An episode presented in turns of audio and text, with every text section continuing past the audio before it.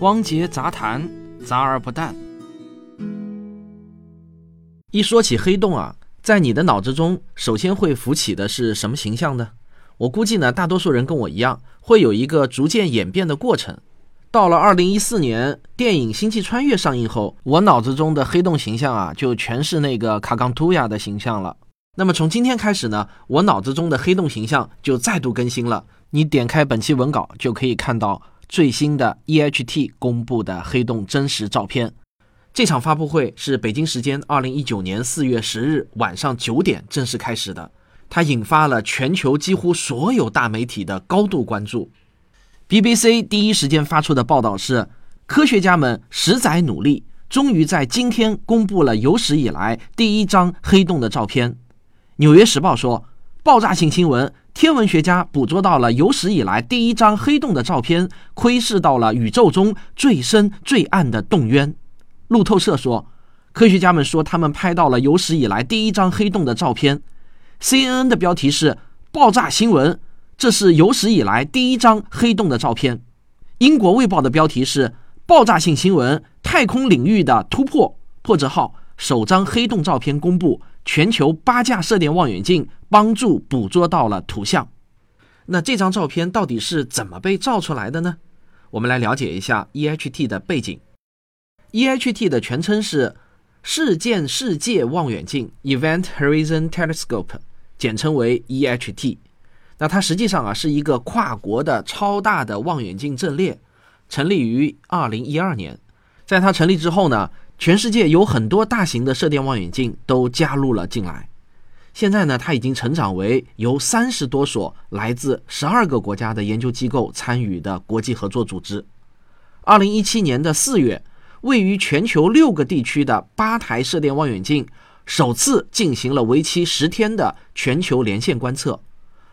天文学家们希望通过这次观测获得人类历史上首张真实的黑洞剪影照片。那我们为什么要说是剪影呢？因为啊，黑洞本身并不发光，EHT 接收到的其实是黑洞周围的不可见光，也就是一点三三毫米波。让我们来了解一下它的工作原理。朝着黑洞落下的气体会被加热到数十亿度的高温，使得事件世界看上去就像是剪影。爱因斯坦的理论能预测这个剪影的尺寸和形状。观测剪影的最佳波长约为一毫米，气体在这个波段辐射最明亮，而且毫米波也可以从银河系的中心直达地球的望远镜。接近黑洞时，光波看上去就像是池塘里的圆形涟漪，但当它们到达地球时，基本上已经是平面状的了。为这样的黑洞成像，需要口径像地球一样大的望远镜。EHT 利用世界不同地点的射电望远镜来模拟这个效果。每一台射电望远镜都收集并记录来自黑洞附近的无线电波信号，这些数据集合起来构成了事件世界的图像。计划要成功，就需要所有的射电望远镜都在时间上同步。为了帮助你理解，我们用光学望远镜的镜面来做比喻。想象一下，全球各地的望远镜组成的 EHT 网络是一个巨大的抛物面镜，镜面有一些弧度。当平行光进入盘面时，会在特定的角度反射，并同时到达焦点。当 EHT 的每个观测点都在时间上同步时，它们的观测数据随后就能得到完美的修正。这与利用镜面修正收集到可见光的方法相同。如果镜子的表面不稳定，比如说振动，反射光就无法完美聚焦。对 EHT 而言，不稳定的信号就如同不稳定的镜面。为了保证稳定性，EHT 使用了每数亿年只会误差一秒的原子钟，因为观测期间记录到的数据过于庞大，所以不可能通过网络传输。EHT 的数据被记录在硬盘上，这些硬盘寄回数据中心后再进行处理。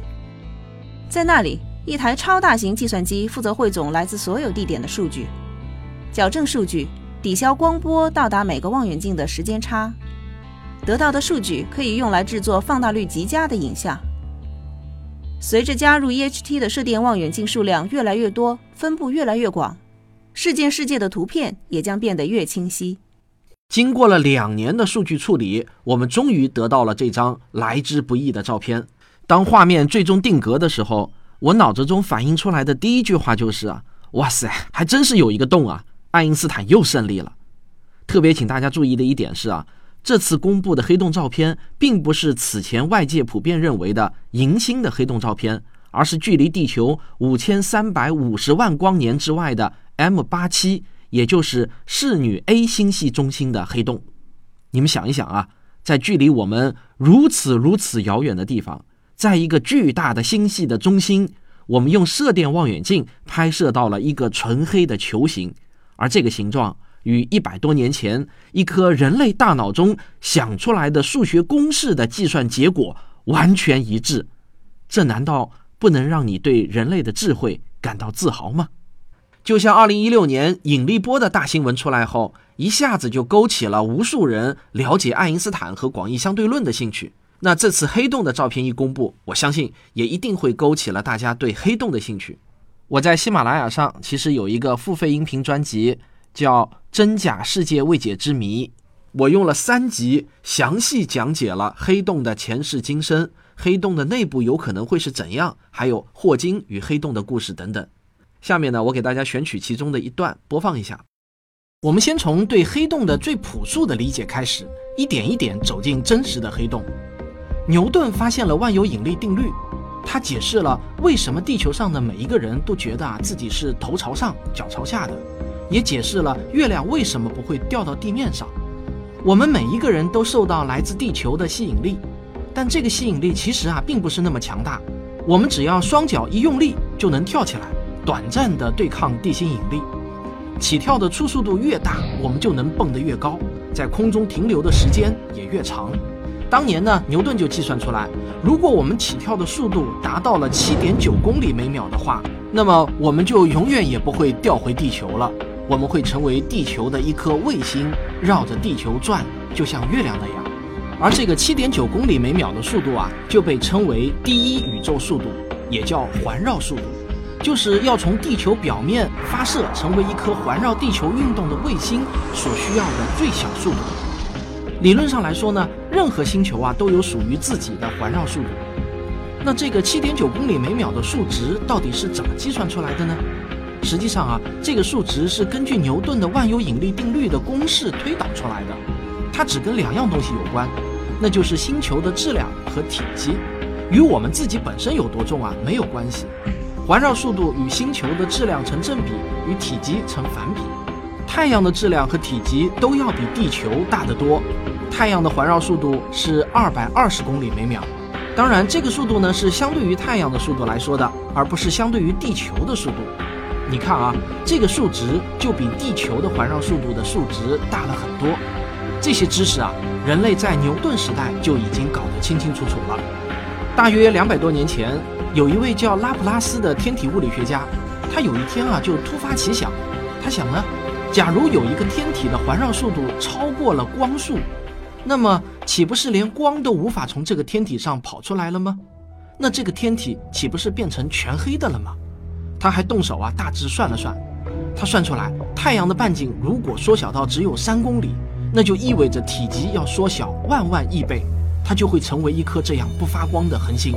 但是拉普拉斯呢，仅仅只是随便想了想，并没有深究，他不认为宇宙中会有这样的恒星存在，只是一种纯粹的数学计算罢了。后来呢，他又知道了光是一种波，而不是由一个一个有质量的微粒构成的。所以呢，拉普拉斯就更觉得自己是胡思乱想了。用拉普拉斯的这种想法来理解黑洞，是一种最朴素的方法，也是大多数人能够理解到的层次。但是呢，这却并不是对黑洞的正确理解。接下去啊，我要给你讲一些高级货。拉普拉斯之后，光阴如梭，一晃就是一百多年过去了。时间走到了一九一五年，爱因斯坦大神把人类对宇宙的认识推进到了一个远超牛顿的境界。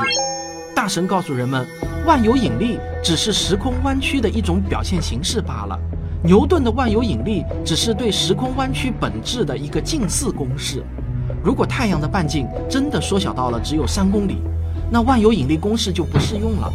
要真正把时间、空间、运动、引力这些东西的相互关系给搞清楚啊，那就必须要用到一个超级烧脑的方程式，这就是爱因斯坦场方程。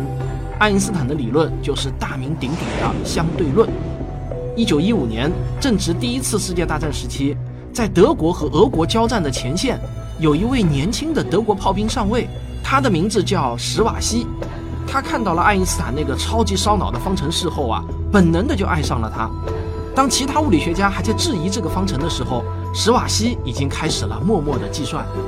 他花了很长的时间，终于找到了爱因斯坦方程的一个特殊解。他发现了一个惊人的情况，这个情况和拉普拉斯当年发现的情况啊，有着异曲同工之处。史瓦西根据相对论计算出来，如果把太阳压缩到半径三公里。或者把地球压缩到只有一个巧克力豆那么大，这时候，在地球或者太阳中心点的时空就会被弯曲到无穷大，就好像时间和空间在这个地方打了一个结，没有任何东西能够从它们的表面逃脱，连光也不例外。这倒不是因为光速小于环绕速度，其实呢，在这种情况下已经不存在环绕速度的概念了，而是因为时空在这个地方被弯曲成了一个深深的洞。光掉进去了，就再也找不到出口了。事实上，根本呢也就不存在出口。后来啊，科学家们把这样一种奇怪的天体称作黑洞。因此呢，黑洞实际上不是一个洞，在天文学上，它是一个有质量的天体。黑洞是我们这个宇宙中已知的最奇怪的一种天体。我们永远也无法看到黑洞里面的样子，因为在那里面，时间和空间已经打成了一个结。也可以说啊，时间和空间都不复存在了。黑洞就像宇宙中的一个吸尘器，不断地吞噬着一切靠近它的物质，而且吞进去了就别再想跑出来。实际上呢，黑洞比你想象的还要怪异。所谓黑洞的大小啊，只是黑洞的中心到边界的大小，在那个黑乎乎的区域中，其实呢也是空无一物的。那你可能要感到奇怪了，物质都跑到哪里去了呢？其实啊。我刚才说把地球压缩到一个巧克力豆那么大，真实的情况是，一旦当地球被压缩到巧克力豆那么大的时候，就没有任何力量能够阻止地球继续收缩了，只留下一个黑洞洞的外壳。那么，地球上的物质到底跑到哪里去了呢？我只知道它们会一直一直收缩下去，永远也停不下来。那你一定要让我告诉你啊，到底最后会怎么样？我也只能回答你啊，对不起。我想到一半呢，就已经昏迷不醒了。我求你别问了。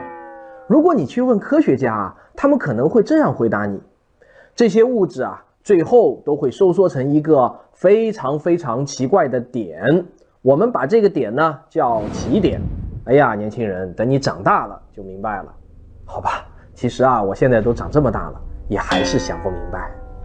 好，如果你觉得没有听过瘾的话，那么可以在喜马拉雅中找到我的这个付费专辑《真假世界未解之谜》，而且呢，现在这个节目还有了视频版本。刚才我给你放的那段录音呢，其实是从视频版本中截取的，全部都有很炫酷的画面。可以在微信小程序“科学声音”中找到有专门讲黑洞的《真假世界未解之谜》的第二季。好，今天节目的最后啊，我还要给我的两本新鲜出炉的新书打个广告。第一本是我和吴金平老师合著的《十二堂经典科普课》，由湖南科技出版社出版。这本书里面有大量的篇幅都是讲解黑洞的。如果大家今天的节目没有听过瘾，想详细的了解黑洞的话，那么这本书能够让你解渴。这也是我和吴老师的付费音频专辑《科普经典解读课》的实体书。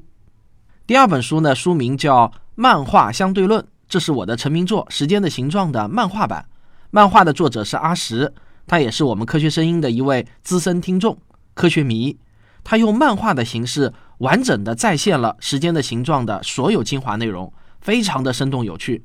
而且书中有很多难点都可以扫二维码看动图，这是这本书的特色。原本很难理解的一些知识点，你一看动图，马上就秒懂了。我觉得这本书当做生日礼物送给亲朋好友，那是再合适不过了。好，这两本书呢，现在都已经可以在各大网络书店买到了，希望得到大家的支持啊。书名我再说一遍：《十二堂经典科普课》和《漫画相对论》。这就是本期的汪杰杂谈，咱们下期再见。